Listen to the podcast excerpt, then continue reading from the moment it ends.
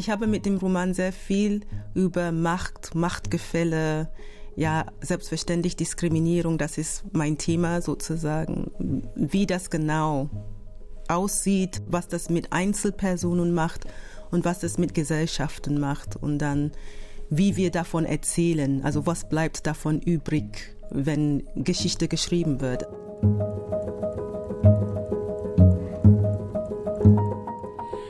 Perlenarmband dient als verbindendes Element zwischen Räumen und Zeiten in dem Buch, um das es jetzt hier geht, in Weiterlesen. Es führt uns vom 15. Jahrhundert in Ghana über das 19. Jahrhundert in England ins Jahr 1945 nach Deutschland und schließlich ins Berlin der Gegenwart. Im Zentrum stehen verschiedene Frauen, die doch aber irgendwie alle Teile einer Frau zu sein scheinen. Im Klappentext des Romans Aders Raum, da heißt es, sie alle sind Ader, sie verschmelzen ineinander, sie sind das Leben. Ja, darüber wollen wir heute sprechen mit der Autorin Sharon Dodua Otu. Ich freue mich sehr, dass Sie hier sind. Hallo. Hallo. Und wir, damit meine ich Thorsten Dönges vom LCB, vom Literarischen Kolloquium Berlin und ich bin Nadine Kreuzzahler von RBB Kultur und gemeinsam machen wir diese Radio- und Podcastbühne. Hallo Thorsten. Hallo, guten Tag. Sharon de Dua Otu. Aders Raum ist ihr erster Roman ähm, nach zwei Novellen, mehreren Kurzgeschichten und einer Buchreihe, die sie herausgegeben haben und natürlich dem großen Erfolg beim äh, Bachmann-Wettbewerb 2016. Den haben sie gewonnen mit der Kurzgeschichte Herr Gröttrup setzt sich hin. Nun also der erste Roman, den ich ja auch sehnlichst erwartet habe, muss ich gestehen. Und eine ganz simple Frage am Anfang, eine Frage, die Sie wahrscheinlich während der vielen, vielen Interviews noch nie gehört haben. Wer ist denn Ada? Das stimmt, das habe ich noch nie gehört. Ada. In dem Roman gibt es vier verschiedene Adas, die alle irgendwie mit irgendwas in der Vergangenheit zu hadern haben. Das hat weiterhin einen Einfluss auf äh, die Gegenwart, in der sie leben. Und die Geschichte ist eine Beobachtung, wie sie damit umgehen. Welche Aders tauchen denn wann auf? Wenn Sie uns ein bisschen näher äh, erzählen, wer diese Frauen sind. Ja. Ähm, wir lernen die erste Ader kennen. Das ist eine sehr junge Frau, die gerade ihr Baby verloren hat. Sie lebt in einem Küstenort im heutigen Ghana, damals Westafrika. Dann lernen wir eine Ada kennen, angelehnt an die echte Frau Ada Lovelace, die im viktorianischen London gelebt hat, eine mathematische Genie. Es wird gesagt, dass sie die erste Computerprogrammiererin überhaupt, männlich oder weiblich ist. Dann gibt es eine dritte Frau, Ada ist eine Abkürzung von einem polnischen Namen. Das ist die Frau, die im KZ lebt, in Mittelbau Dora ähm, und ist eine Zwangsprostituierte. Und dann die vierte Ader lebt im 21. Jahrhundert in Berlin. Eine Ader, die in London geboren ist, in Ghana aufgewachsen und jetzt in Berlin lebt. Sie haben sich ja entschieden, Ihre Geschichte nicht nur durch die verschiedenen Jahrhunderte zu schieben und auch ja, die verschiedenen Perspektiven ganz unterschiedlicher Frauen in verschiedenen Zeiten äh, zu erzählen und diese Perspektiven immer zu wechseln, sondern Sie nehmen ja auch die Sicht verschiedener Gegenstände ein. Da ist der Reisigbesen in Ghana, da ist der Löwenkopftürklopfer in London im 19. Jahrhundert. Da ist ein Zimmer im Konzentrationslager und schließlich der britische Reisepass. Wie kam es zu dieser Entscheidung? Ja, das alles ist entstanden in der Kurzgeschichte. Herr Gröttrup setzt sich hin. In der Geschichte hatte ich ja ein älteres heterosexuelles weißes Ehepaar, äh, Frühstücksszene und es wird deutlich, dass diese Szene eigentlich jeden Tag seit Jahren immer so genauso abläuft. Und ich habe damals gedacht, ich möchte einen Moment der Erschütterung reinbringen, so eine tiefe Verunsicherung, diese Routine stören. Und irgendwann habe ich festgestellt, das muss das Ei sein, das irgendwas macht. Ja, und dann habe ich natürlich lange überlegen müssen, was macht denn ein Ei? Wie kommt ein Ei zu einem Bewusstsein? Und so ist es, ähm, so diese Hintergeschichte entstanden von etwas, was ich Wesen nenne, das in Jenseits lebt, das sich sehnlichst wünscht, geboren zu werden. Und muss aber immer wieder, auch in der Kurzgeschichte, ist immer wieder auf die Erde, einmal das Erdbeben, einmal das Creme Brûlée. Äh, und jetzt in dieser Geschichte halt es halt anderen Gegenständen eingenommen. So ein Prinzip des Romans, ein Erzählprinzip, sind ja die Zeitschleifen. Also da heißt es zum Beispiel, die Zeit war jedenfalls gekommen, um Ada daran zu erinnern, dass alle Wesen, vergangene, gegenwärtige und zukünftige, in Verbindung miteinander geraten sind, dass wir es immer waren und immer sein werden. Also diese Zeitschleifen als Symbol für, ja, alles hängt miteinander und wir auch alle mm. miteinander zusammen. Also das Verbindende unter uns, ja, sehr, sehr utopisch ausgedruckt. Ich versuche ähm, irgendwie, wie wir es erreichen können, dass wir HörerInnen nicht abschrecken, weil das klingt jetzt sehr, sehr nach so Meta-Ebenen und nach diesem ganzen mhm. Spiel mit Fiktion. Das ist es auch. Und das Schöne ist, man kann sich, also ich habe es so gemacht, ich habe mich einfach diesem Buch anvertraut und so komplex das auch gearbeitet ist, so sehr kann man sich auch diesem erzählen und ja, das ist ja das Erzählen, das sich dann in diesen unterschiedlichen Gegenständen auch äh, ausdrückt. Ich habe mich dem anvertraut und habe mich dann auch sehr, sehr wohl gefühlt. Es gibt dann immer so auch einen sehr, sehr lustigen Kampf auch dieser, dieser Erzählinstanz mit Gott. Äh, mhm. ähm, und das äh, ist dann auch sehr, sehr witzig und macht dann auch fast wieder vergessen, wie komplex das Ganze ja. ist. Ja, ich habe mich dabei auch sehr amüsiert. Also gerade auch diese Szenen mit Gott. Gott ist übrigens eine Frau, das fand ich auch irgendwie sehr schön. Und das sie. ist so also ganz immer wieder wechselt. Immer mal wieder wechseln. ja. Aber ich fand es so schön, weil selbstverständlich der Gott, also das Pronomen sie äh, bekam, bekam, oder ja. bekommt.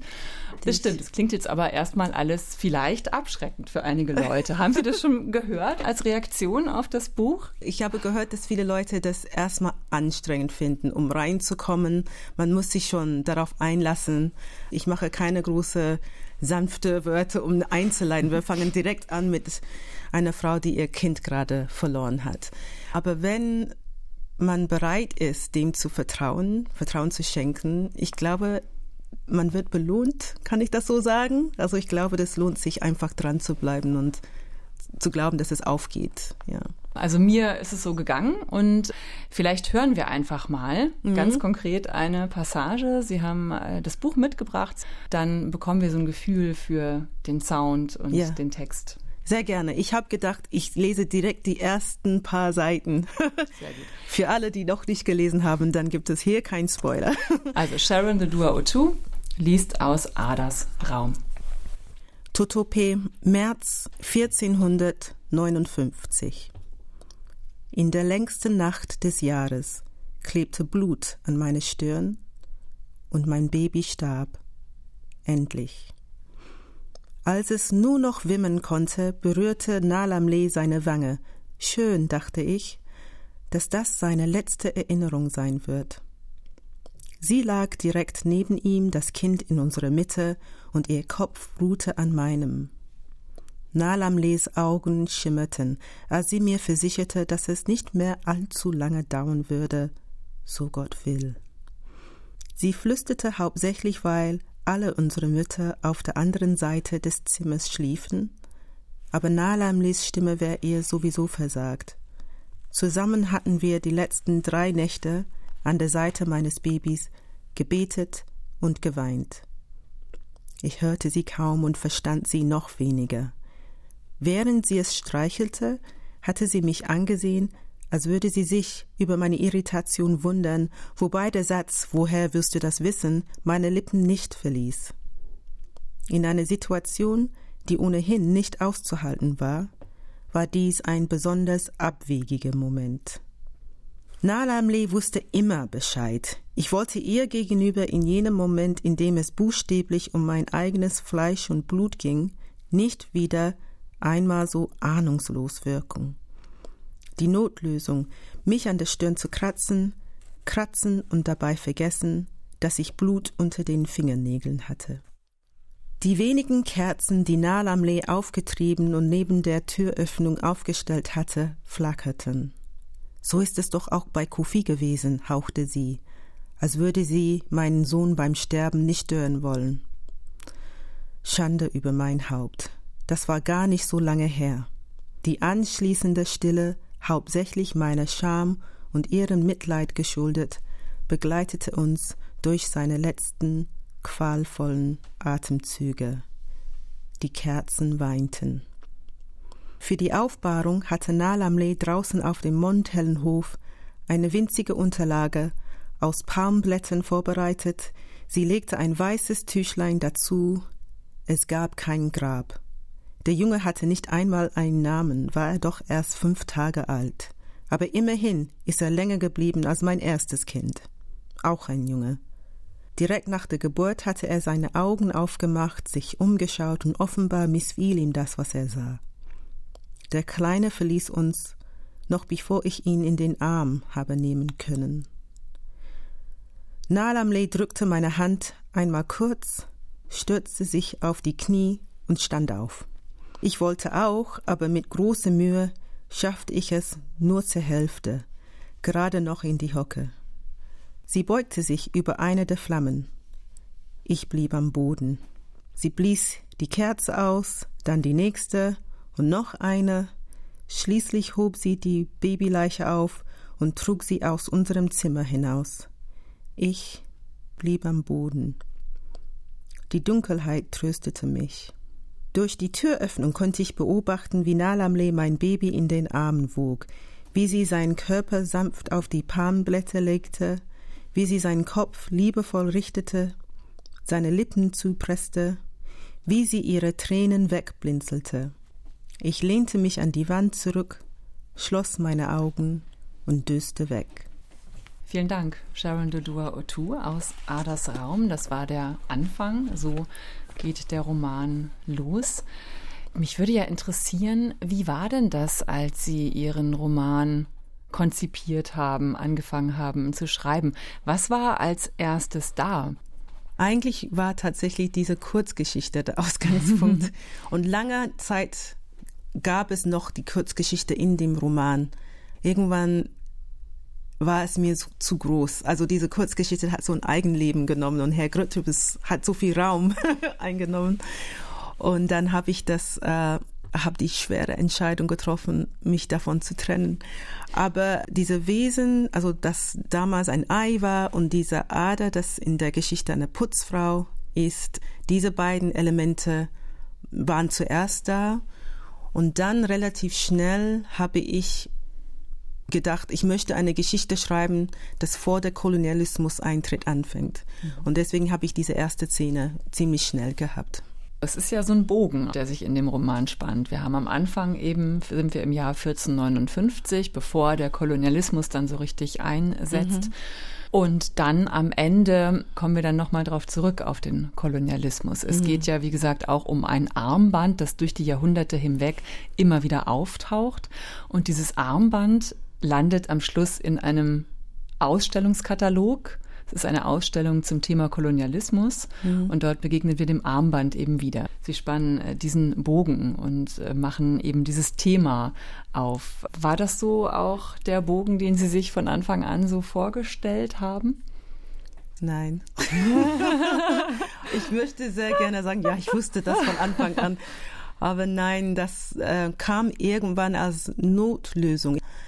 Also ich wusste, der Schluss wird irgendwann im, im Jetzt enden, das wusste ich, aber genau wie das aussah, das kam erst, als ich dann mit meinem Lektor Hans-Jürgen Balmes, wir haben dann darüber gesprochen, was der Roman ist und was ich damit aussagen möchte. Und dann irgendwann habe ich gewusst, okay, selbstverständlich wird dieser Armband eine Rolle spielen, aber ich wusste, dieses Armband wird nicht einfach so Happy End mäßig zurück zu den richtigen BesitzerInnen. Das wusste ich.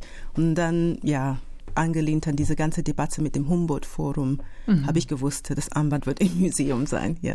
Wie verfolgen Sie denn diese Debatte, weil Sie es gerade angesprochen haben, Humboldt-Forum, Kolonialismus, Umgang mit, mit kolonialem Erbe, mit kolonialen äh, Gütern in den äh, Museen? Hm. Ich bin nicht so tief drin, also ich bin ja auch Teil von dem Verein äh, ISD, die Initiative Schwarze Menschen in Deutschland. Und die sind wiederum Teil von einem Bündnis, das heißt Decolonize Berlin. Und das ist jetzt nicht meine Expertise, aber was ich mitbekommen habe, ich fand sehr traurig, dass die Diskussion mh, mm, oft auf einer Ebene geführt wird, wo die Menschen, die in afrikanischen Ländern sind, nicht so richtig auf Augenhöhe mit einbezogen werden. Also es heißt ja immer, ja, wir wissen nicht, wie genau die Gegenstände in, in Deutschland gelandet sind und wir wissen nicht genau, wen die wirklich gehören und ob es überhaupt Museen in Afrika gibt. Das ist alles unsäglich und das hat mir leid getan. Aber es gibt auch sehr tolle Sachen, die passieren. Zum Beispiel die Kunstprofessorin Benedikt Savoy hat gerade ein Buch veröffentlicht, was ich glaube sehr helfen wird, in diese Debatte so sachliche Informationen reinzubringen, sage ich mal. Was mir imponiert hat an diesem Roman ist, dass das Politische ja alles drinsteckt und ja. diese Debatten aber dass es eben erzählerisch ähm, funktioniert. Also dieses Armband, das ist ja für alle Beteiligten in diesen unterschiedlichen, an diesen Stationen ganz unterschiedlich aufgeladen, hat eine ganz andere Bedeutung jeweils. Und dann weiß man auch im 20. Jahrhundert und im 21. Jahrhundert gar nicht mehr, was ursprünglich die Bedeutung war, sondern man mhm. sieht nur noch einen Wertgegenstand darin. Und das spiegelt ja dann auch eigentlich den Umgang mit diesen Objekten, es wird ja auch gar nicht genau klar, also was dann tatsächlich am Ende in diesem ähm, Armband steckt, sondern es ist tatsächlich, glaube ich, auch immer den LeserInnen überlassen, was ja. sie dann damit machen. Und das fand ich eine ganz, ganz große Stärke des Romans, dass diese Diskussionen irgendwie aufscheinen, aber eben im Erzählen aufgehoben sind. Ja, ich, das gefällt mir, diese Rückmeldung, weil es war mir wichtig, mit diesem Roman nicht didaktisch zu wirken. Mhm und ich glaube, die Chance, die ich hatte mit diesem Projekt war, Assoziationen frei zu legen. Also das, was ich denke, was ein Roman ist, ist die Kommunikation zwischen die Person, die diesen Roman liest und das Buch. Und ich als Autorin hat was in die Welt gesetzt, aber ich kann nicht bestimmen, wie das gelesen wird oder ich sollte nicht bestimmen, wie das gelesen wird. Und durch diese ganzen verschiedenen Erzählperspektiven, inklusive dieser ganzen Gegenstände, die da sprechen, ist es ja kein allmächtiger Erzähler. Sie verteilen diese Erzählermacht eigentlich auf ganz viele verschiedene Schultern. Es ist auch ein Buch über Machtverhältnisse, über vielleicht Entmachtung, aber auch Ermächtigung. Yes. ich habe mit dem Roman sehr viel über Macht, Machtgefälle, ja, selbstverständlich Diskriminierung, das ist mein Thema sozusagen, wie das genau aussieht, was das mit Einzelpersonen macht und was das mit Gesellschaften macht und dann wie wir davon erzählen, also was bleibt davon übrig, wenn Geschichte geschrieben wird. Also es gibt eine Figur, Diego Gomez. Ich beschreibe ihn in zwei, drei Sätze im Roman. Das ist ein portugiesischer Seefahrer, der es gab ihn tatsächlich, ich habe seinen Namen aus Wikipedia gezogen und ich habe irgendwie so ein bisschen Spaß mit ihm gehabt. Ich kenne also mich überhaupt nicht mit ihm aus, aber was ich ähm, mit seiner Erzählung zeigen wollte, ist, dass er, als er in Westafrika angekommen ist, sich überhaupt nicht auskannte und er war irgendwie, was er hatte, einen Kater, hat zu viel gesoffen die Nacht davor und hat ständig so Fehler gemacht. Aber wenn er selber seinen Memoiren schreibt, dann wird das am Ende wie ja, ein richtiger Seefahrer und so darstellen. Und das war so einfach, ich wollte mich ein bisschen über diese geschichtsschreibende Moment lustig machen, wo wir wissen nur von den Gewinnern. Ja, und von diesen Gewinnern kennt man dann auch nur die ausgedachten und im Zweifel erlogenen Geschichten. und auch mit diesem, ähm, was du gerade sagtest, Nadine, diese allmächtige Erzählinstanz. Das finde ich wahnsinnig charmant, wie das gelöst ist. Das ist spielerisch gemacht, auch mit dieser Gott, die da äh, präsent ist und die dann da auch irgendwie ja selbst so ein bisschen hilflos rumwuselt. Ja. Das wäre die allmächtige Instanz und dann gibt es halt diese ganzen, die sich das untereinander aufteilen und das finde ich, nimmt auch so ein bisschen diese Schwere aus diesem Ganzen. Geht das denn noch? Kann man denn in diese Köpfe reingucken und kann man so erzählen? Ja, also es geht, es funktioniert in diesem Roman mit diesem Augenzwinkern, das funktioniert die Geschichte, die im heutigen Berlin spielt, die vierte Ader. Sie stammt aus Ghana, hat aber einen britischen Pass und zieht dann zu ihrer Schwester nach Berlin. Sie selber haben auch ihre Wurzeln in Ghana, ähm, sind in London aufgewachsen. Wie ist Ihre heutige Verbindung zu Ghana? Also meine Eltern sind beide gebürtige GhanaerInnen. Die sind ähm, in den 60er Jahren nach Großbritannien gekommen zu einer Zeit, wo ähnlich wie in Deutschland eigentlich heißt es Anwerben. Also Leute wurden an, mhm. angeworben, um in England zu arbeiten. Und dann sind sie da geblieben. Also die haben sich kennengelernt in London und haben dann geheiratet, Kinder bekommen. Ich bin eine von drei. Und alle anderen sind in Ghana, in Accra.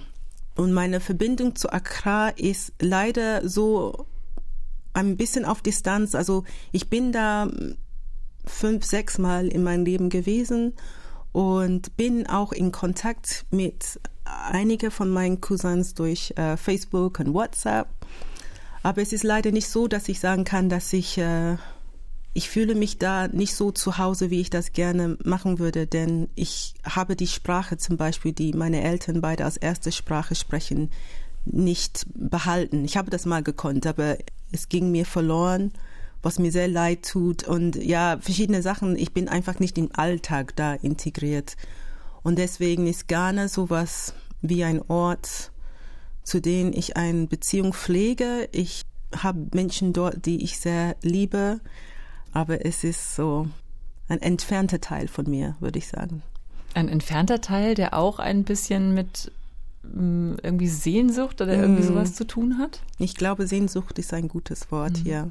Was mich noch interessieren würde, wär, wäre, wie die Recherche funktioniert hat. Ich meine, es, wir sind ja an ganz unterschiedlichen Orten mm. und in ganz unterschiedlichen historischen Epochen. Und mm. wie hast du dann Westafrika 1459, London 1848, mhm. als in Paris gerade die Revolution mhm. stattfindet und ein bärtiger Deutscher in London taucht auf. äh, man ahnt, wer das. Also diese, so auch mit diesen, ja, so witzig eingeschobenen Nebenfiguren, die ansonsten eher Hauptfiguren in der Weltgeschichte wären. Ja, das Charles ist auch Dickens. total schön am ja. Rande als irgendwie. Als Liebhaber, äh, Liebhaber von Ada. Ja. Aber diese, diese Recherche, war das eher eine Erfindung deinerseits oder hast du dich da wahnsinnig in Bücher reingekniet oder wie hat das mhm. stattgefunden? Teils, teils. Aber also ich wollte keinen historischen Roman schreiben. Also es gab Sachen, wo ich gedacht habe, ich möchte eine Frau beschreiben, die eine mathematische Genie ist und wie sie mit Sexismus konfrontiert ist. Ich hatte keine Lust, dass eine Person mir dann erzählt, ach, sowas hat es nicht gegeben. Mhm. Deswegen war es wichtig, Ada Lovelace zu nehmen. Aber es war nicht wichtig, ob sie wirklich eine Affäre mit Dickens hatte. Das ist so unwesentlich. Das hab, ich habe nur Spaß damit gehabt. So, und die Sachen in Ghana, tatsächlich war ich dann in Ghana. Nachdem ich den Preis gewonnen hatte, hatte ich ja ein bisschen Geld auch. und ich, hab, ich war dann das erste Mal seit 15 Jahren dort und das war sehr, sehr seltsam, weil äh, die ganzen Cousins und Cousinen waren dann plötzlich 15 Jahre älter. Es war wie eine Zeitreise. Und ich habe Gespräche geführt, viele Gespräche, wo ähm, ich besser verstehen wollte, wie deren Verständnis von Religion mhm. und wie sie das mit Gott sehen und ähm, also dieses Konzept Asamando, das ist, was wir jenseits nennen würden. Das war alles eine Diskussion. Das habe ich nirgendwo gelesen gehabt, dass es das gibt. Es gibt auch in der University of Ghana in Legon eine Archäologieabteilung und da habe ich Gespräche geführt und kam mit dieser Idee mit dem Armband Tatsächlich glaube ich, hätte es diese Armband nicht geben können, habe ich mir sagen lassen, weil man macht keine Goldperlen wohl. Also das ist technisch nicht so. Aber für die Geschichte war es schön und deswegen habe ich das behalten. Die Sachen, die wichtig waren, dass es wirklich stimmt, habe ich festgesetzt. Und an anderen Sachen habe ich gedacht, okay, was ist die Geschichte? Was kann dazu dienen, diese Geschichte zu tragen? Und ich habe dann das eher freie assoziiert. Vielleicht schauen wir noch mal in die Gegenwart ähm, nach Berlin, wo der Text dann äh, spielt. Eine junge schwarze Frau, Ada, sucht eine Wohnung, sie ist schwanger und erlebt halt während der Wohnungssuche im schon durchgentrifizierten Berlin Rassismus. Vielleicht lesen Sie uns noch mal ein Stück, eine Passage, ja. genau dort, wo eben Ada gerade wieder eine Absage kassieren muss bei der Wohnungssuche. Okay. Nun ja, meinte die zittrige Frau, und es wurde weiterhin kräftig mit den Händen gerungen. Wie soll sie denn die Miete zahlen, wenn sie nach der Elternzeit keine Arbeit findet? Ada bemühte sich um Augenkontakt mit ihr. Wenn sie mich nur anschauen würde, dachte Ada, wenn sie mich einfach nur ansehen würde, sicherlich würde sie mich nicht abweisen können, wenn sie mich kennenlernen würde.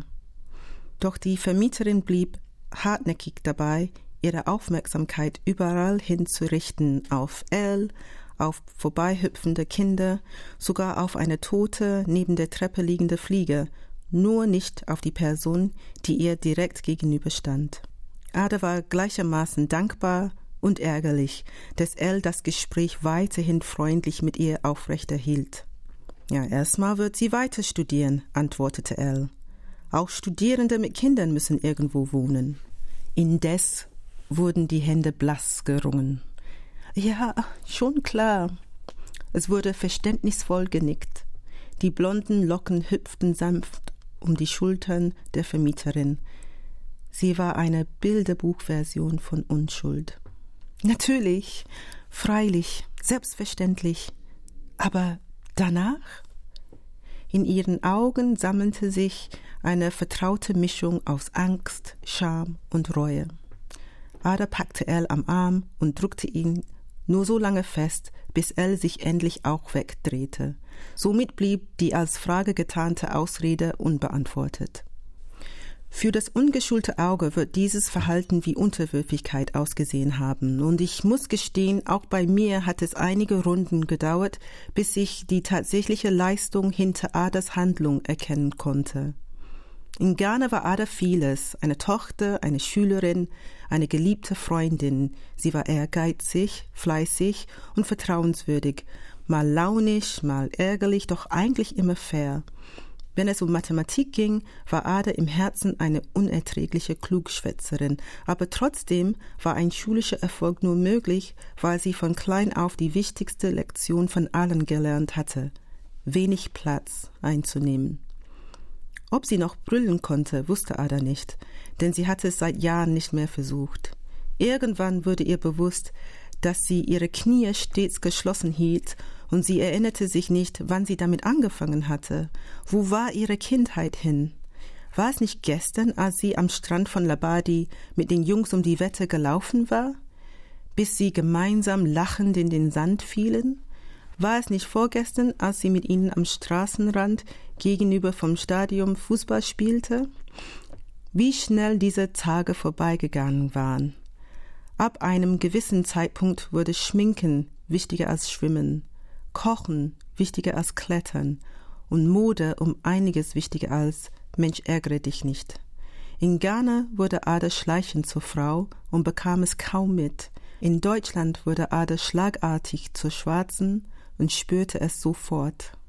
Einem Gespräch schweigend zuzuhören, bei dem sie eigentlich die Hauptakteurin sein musste, war an sich nichts Neues. Ada kannte den bitteren Geschmack des heruntergeschluckten Stolzes. Gelegentlich konnte sie sogar darüber lachen. Aber die Abwertung, die sie in Ghana erlebte, hatte eine andere Qualität. Sie war leichter, erträglicher. In Accra war Adam zwar weiblich, aber doch auch ein kostbarer, liebenswerter Mensch. In Berlin erfuhr sie außerhalb ihrer Welt nur selten Wertschätzung. Viel zu oft hatte ihr Körper sie verraten, bevor Ada überhaupt den Mund aufmachen konnte. Und es kostete sie jedes Mal noch ein bisschen mehr Kraft, den Riss in ihrem Hals zu spüren. Es schnitt jedes Mal ein wenig tiefer, immer an der gleichen Stelle. Und irgendwann reichte es.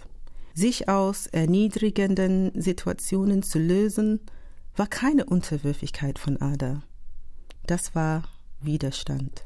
Vielen Dank, Sharon Dodua Otu aus Adas Raum. Darüber sprechen wir hier in Weiterlesen der gemeinsamen Podcast- und Radiobühne von RBB Kultur und dem LCB Berlin. Ich würde gerne ähm, diese Sätze nochmal rausgreifen. In Ghana wurde Ada schleichend zur Frau und bekam es kaum mit. In Deutschland wurde Ada schlagartig zur Schwarzen und spürte es sofort. Sie sind 2006 nach Deutschland gezogen. Ging es Ihnen ähnlich? Haben Sie diese Erfahrung auch so machen müssen? Nein, eigentlich nicht. Das ist eine Beschreibung von einer Person, die aufgewachsen ist in einem Ort, wo alle schwarz waren. Und ich bin in Großbritannien ja, geboren, aufgewachsen. Und das, was ich beschreibe, wie die Figur schleichend zur Frau wurde, ist eher ähnlich, dass ich schleichend zur Schwarzen wurde. So. Aber ja, das ist, ist immer kontextabhängig. Wie meinen Sie das? Sie wurden schleichend zur Schwarzen? Ich wurde schleichend zur Schwarzen, würde ich sagen, weil dieser m, Prozess wie ich die Identität angenommen habe. Es sind zwei Sachen. Einmal, wie ich mich als schwarze Person selber identifiziert habe. Das ist auch nicht von heute auf morgen passiert. Das hat mit ähm, einer gewissen Politisierung zu tun. Ich habe angefangen, gewisse Diskussionen zu führen, Bücher zu lesen, Filme zu schauen. Und irgendwann habe ich verstanden, Schwarzsein ist nicht eine biologische Tatsache oder nicht nur, sondern das hat mit eine soziale, politische Realität zu tun, wie ich wahrgenommen werde und wie ich mich wahrnehme und wie ich dann Verbindungen herstelle mit anderen Menschen, die ähnlichen Erfahrungen machen und dann wie wir vielleicht politisch dagegen angehen, das alles gehört zu Schwarzsein für mich. Das ist eine Schiene. Und dann die andere Schiene ist, wir wachsen auf mit diesem Glaube an Gleichberechtigung, und wir singen diese Lieder in der Schule und Martin Luther King hat gesagt. Aber viele schwarze Personen, die in weißen Ländern aufwachsen, merken irgendwie, das stimmt doch nicht ganz. Und das hat mit Blicken zu tun, das hat doch mit, man kriegt, also meine Kinder haben mitgekriegt, ihre Arbeiten würden viel schlechter benotet als die ihrer Klassenkameraden. Und das ist auch wissenschaftlich bewiesen, dass sowas passiert. Aber wenn es eine einzelne Person passiert, dann kann immer rausgeredet werden, ja, er hat aber tatsächlich schlechter geschrieben oder so. Aber irgendwann hat ein weißen Kumpel dann zu meinem Sohn gesagt, ja, ich merke das wirklich, dass es wirklich so passiert. Ne? Und das ist eine Summierung von Sachen, kontrolliert zu werden oder zu merken, dass die eigene Geschichte nicht so in Filmen oder im Fernsehen oder so in der Werbung reflektiert wird. Und irgendwann merkt man, okay, das ist, ist was vermeintlich Negatives, äh, nicht weiß zu sein. Das ist auch ein, ja, schleichend für mich zum Schwarzen werden. Deshalb schreiben Sie schwarz auch mit einem großen mhm. S, um diese politische Bedeutung beziehungsweise die, ähm, die Zugehörigkeit zu einer Community Richtig. auszudrücken. Für mich ist schwarz tatsächlich nicht eine Farbe, wenn ich über mich rede. Und deswegen wenn es um einen Text geht, was ich selber geschrieben habe oder in ein Interview, wenn mir Wörter in den Mund gelegt werden, dann finde ich sehr wichtig, dass ich richtig zitiert werde. Und dann ist es groß geschrieben. Mhm. Sie sagen von sich, dass Sie immer gleichzeitig Schriftstellerin und aber auch Aktivistin sind. Wie verstehen Sie diese Rolle? Das, Oder die Rollen? Ich, die Rollen, ja. Ich wollte sagen, die, dass ich beides zusammen bin die bedingen sich gegenseitig. Also ich wäre tatsächlich, behaupte ich, nicht Schriftstellerin, wenn ich nicht zuerst aktivistisch unterwegs wäre. Und das, was ich schreibe, ist sehr viel angelehnt aus meinem Wissen, was ich aus meinem Aktivismus gelernt habe. Und als Aktivistin habe ich eingeschränkte Möglichkeiten, auf meine Umwelt Einfluss zu nehmen. Ich bin nicht die Person, die ein Demo organisieren wird. Ich bin nicht die Person, die, ja, es gab die Diskussion, ob man Nazis schlagen kann. Ja, keine Ahnung, aber ich kann es nicht. das wäre nicht meine Art. Aber was ich kann, ist, ich kann, wenn ich es gut mache, Wörter zu Papier bringen und eine Idee vermitteln, eine Emotion vermitteln, das vielleicht Menschen erreichen kann, vielleicht so ein ja, Perspektivwechsel. Das ist mein Mittel. Die beiden bedingen sich. Mich interessiert dieses Thema Schreiben auf Deutsch. Also Ada im, im Roman kommt zum Deutschen, weil ihr Vater irgendwann mal einen Tag oder so in München verbracht hat und dann irgendwie Vorsprung durch Technik oder einen dieser blödsinnigen deutschen komischen äh, Ingenieursslogans so super fand. Und deswegen musste sie dann da zum Goethe-Institut rennen und irgendwie diesen Deutschkurs belegen. Aber was ist das für dich? Also hat das einen besonderen Reiz auf auf Deutsch über London zu schreiben oder auf Deutsch über Westafrika zu schreiben? Oder, also ist da eine Distanz drin oder bist du mittlerweile so sehr in dieses Deutsch reingewachsen, dass es für dich ganz selbstverständlich ist und du gar nicht auf Englisch schreiben möchtest oder wie ist oh, dein nee. Verhältnis dazu? Letzteres ist nicht der Fall. ich habe jetzt viereinhalb Jahre an dem Roman geschrieben, immer mit unterschiedlichen Pausen, aber das Projekt war die ganze Zeit, hat mich begleitet und ich denke schon, dass am Ende des Prozesses war ich besser als am Anfang, das denke ich schon. Aber ich glaube, ich werde nie Deutsch schreiben können, dass ich 100% sicher bin, dass das, was ich versuche auszudrücken, wirklich das so meint. Und es ist interessant. Manchmal schreibe ich einen Text und dann wenn es keine andere Möglichkeit gibt. Ich übersetze überhaupt nicht gerne, aber manchmal werde ich dazu gezwungen. Wenn ich meinen Text übersetze, merke ich erst, oh, so, so bedeutet das Wort. Also, ja, ich habe das anders verwendet, als es ähm, offenbar auf Englisch heißt. Das ist mir ein paar Mal passiert. Und Deutsch ist eine Sprache für mich, also ich habe am Ende viel Spaß gehabt ich habe mich richtig ausgetobt. Ich hatte eine gewisse, wenn ich das so sagen kann, Narrenfreiheit. Mhm. Also ich konnte Sachen so machen, ja, weil man muss es nicht ernst nehmen. Ich bin Britin. so. Aber ich glaube auch, mein Wunsch war, dass ich das trotzdem mache, denn ich lebe in Deutschland, ich habe hier meinen Lebensmittelpunkt, meine Kinder sind hier zum Teil geboren und alle hier aufgewachsen. Und ich glaube, das ist ein Signal, das ich dann damit aussende, wenn ich sage, nee, ich will meinen Roman auf Deutsch schreiben. Wenn ich das auf Englisch geschrieben hätte und es wäre übersetzt worden, da wäre so ein trennendes Moment drin. Und diese Deutsch, die eine Übersetzerin aus meinem Text geschrieben hätte, wäre sehr viel, ich stelle mir vor, sehr aufgeräumt gewesen. Ne? Und ich habe gedacht, ich rede so, wie ich rede. Ich werde nie reden wie, ja, Max Mustermann, habe ich neulich gesagt.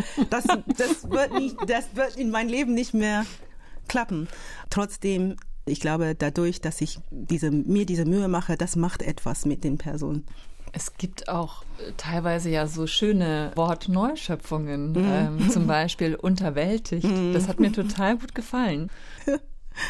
Wo wir gerade von Übersetzungen gesprochen haben, es gibt ja gerade so eine Diskussion rund um die Übersetzung des Gedichts von Amanda Gorman, yes. Äh, die afroamerikanische Dichterin, die auf der Amtseinführung von Joe Biden das Gedicht The Hill We Climb vorgetragen hat und das nun äh, in verschiedene Sprachen übersetzt werden soll. Und in den Niederlanden hat die Übersetzerin den Job wieder abgegeben, nachdem sie angefeindet worden ist, beziehungsweise nachdem eine Diskussion darüber entbrannt ist, ob sie als weiße Schriftstellerin, mhm. als weiße Lyrikerin den, den Text einer, einer schwarzen Dichterin übersetzen darf. Also ins Deutsche übertragen wird das Gedicht The Hill We Climb von einem Team aus drei Übersetzerinnen.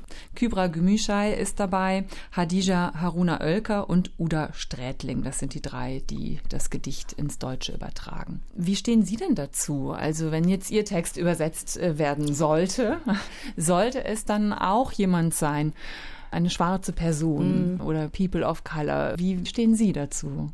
Es ist, meine Antwort wäre sehr lang. Eigentlich brauche ich für dieses Thema ein eigenes Podcast, bitte. mein Roman wird übersetzt. Also es gibt eine Probeübersetzung auf der Website vom Fischer Verlag auf Englisch und wir haben gerade einen Vertrag abgeschlossen, dass es in, das wird auf Niederländisch übersetzt. Und wir haben äh, intern auch diskutiert, alle wissen, glaube ich, inzwischen, dass ich nicht so gerne mit dem Begriff dürfen und darf arbeite.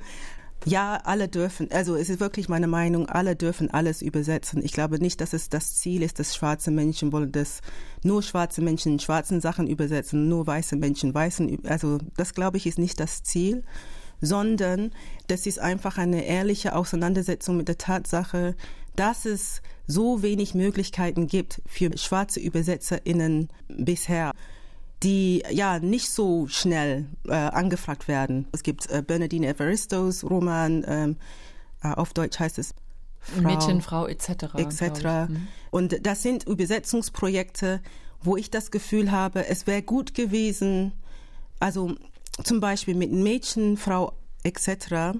Das englische Titel Girl, Woman, Other, dieses Wort Other hat in sich so eine Assoziation mit dem Wort Other von Othering, also zum anderen gemacht werden.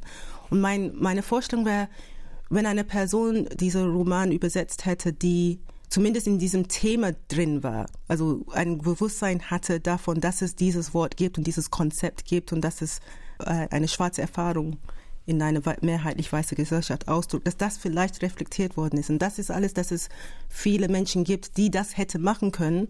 Die bekommen gar nicht erst eine Anfrage. Das fand ich so traurig.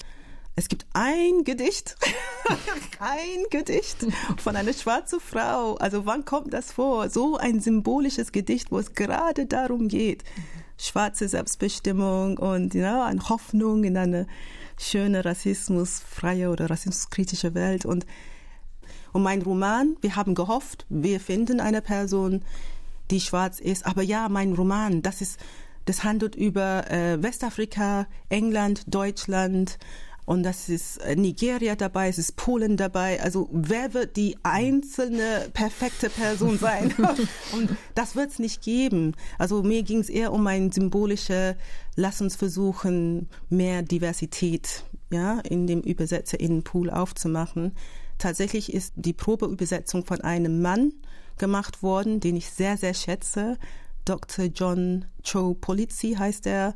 Der ist selber koreanische, italienische, jüdische Herkunft und lebt in den Staaten. Also man sieht, es ist nicht so eins zu eins zu verstehen. Ja. ja. Sharon Dodua Otu, Sie haben jetzt einen Roman geschrieben, der ist gerade erst in der Welt. Sie ähm, sprechen gerade noch viel darüber, präsentieren ihn. Aber haben Sie schon ein neues Projekt, an äh, dem Sie arbeiten und äh, wird es wieder ein Roman auf Deutsch sein? Und jetzt wird meine Agentin ganz aufmerksam. ähm, ich habe kein konkretes Projekt, wo ich sagen kann, es, ja, ne, es gibt 20 Seiten schon und wir, das habe ich noch nicht. Ich habe jetzt eine Vorstellung von einem Roman, eine Fiktionalisierung von einer Geschichte, äh, Jesse Owens. Warum Jesse Owens? Weil das ein African American Athlet war, der 36, meine ich, nach Deutschland gekommen ist, in einer Zeit, wo Adolf Hitler beweisen wollte, wie, die, wie stark die Arier sind und schnell und die Besten in der Welt. Und dann kam dieser schwarze Mann und hat abgeräumt. So. Ich habe überlegt, wie das für ihn war und habe gedacht, das wäre ein spannendes Romanprojekt. Und wie ich mich kenne, wird es nicht bei dieser einfachen Erzählung bleiben. Aber das ist eigentlich nicht spruchreif.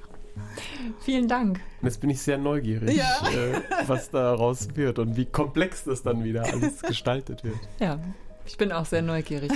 Sharon Dodua Otu, vielen Dank für den Besuch hier bei RBB Kultur.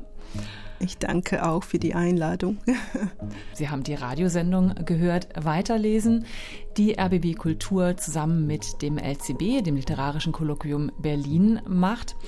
Das Buch Aders Raum ist im Fischer Verlag erschienen von Sharon Dodua Otu. Und ja, wenn Sie mögen, hören Sie uns als Podcast gerne über die ARD Audiothek App oder überall da, wo es Podcasts gibt oder aber auch über die Webseite von RBB Kultur. Ich bin Nadine Kreuzzahler. Danke fürs Zuhören. Tschüss.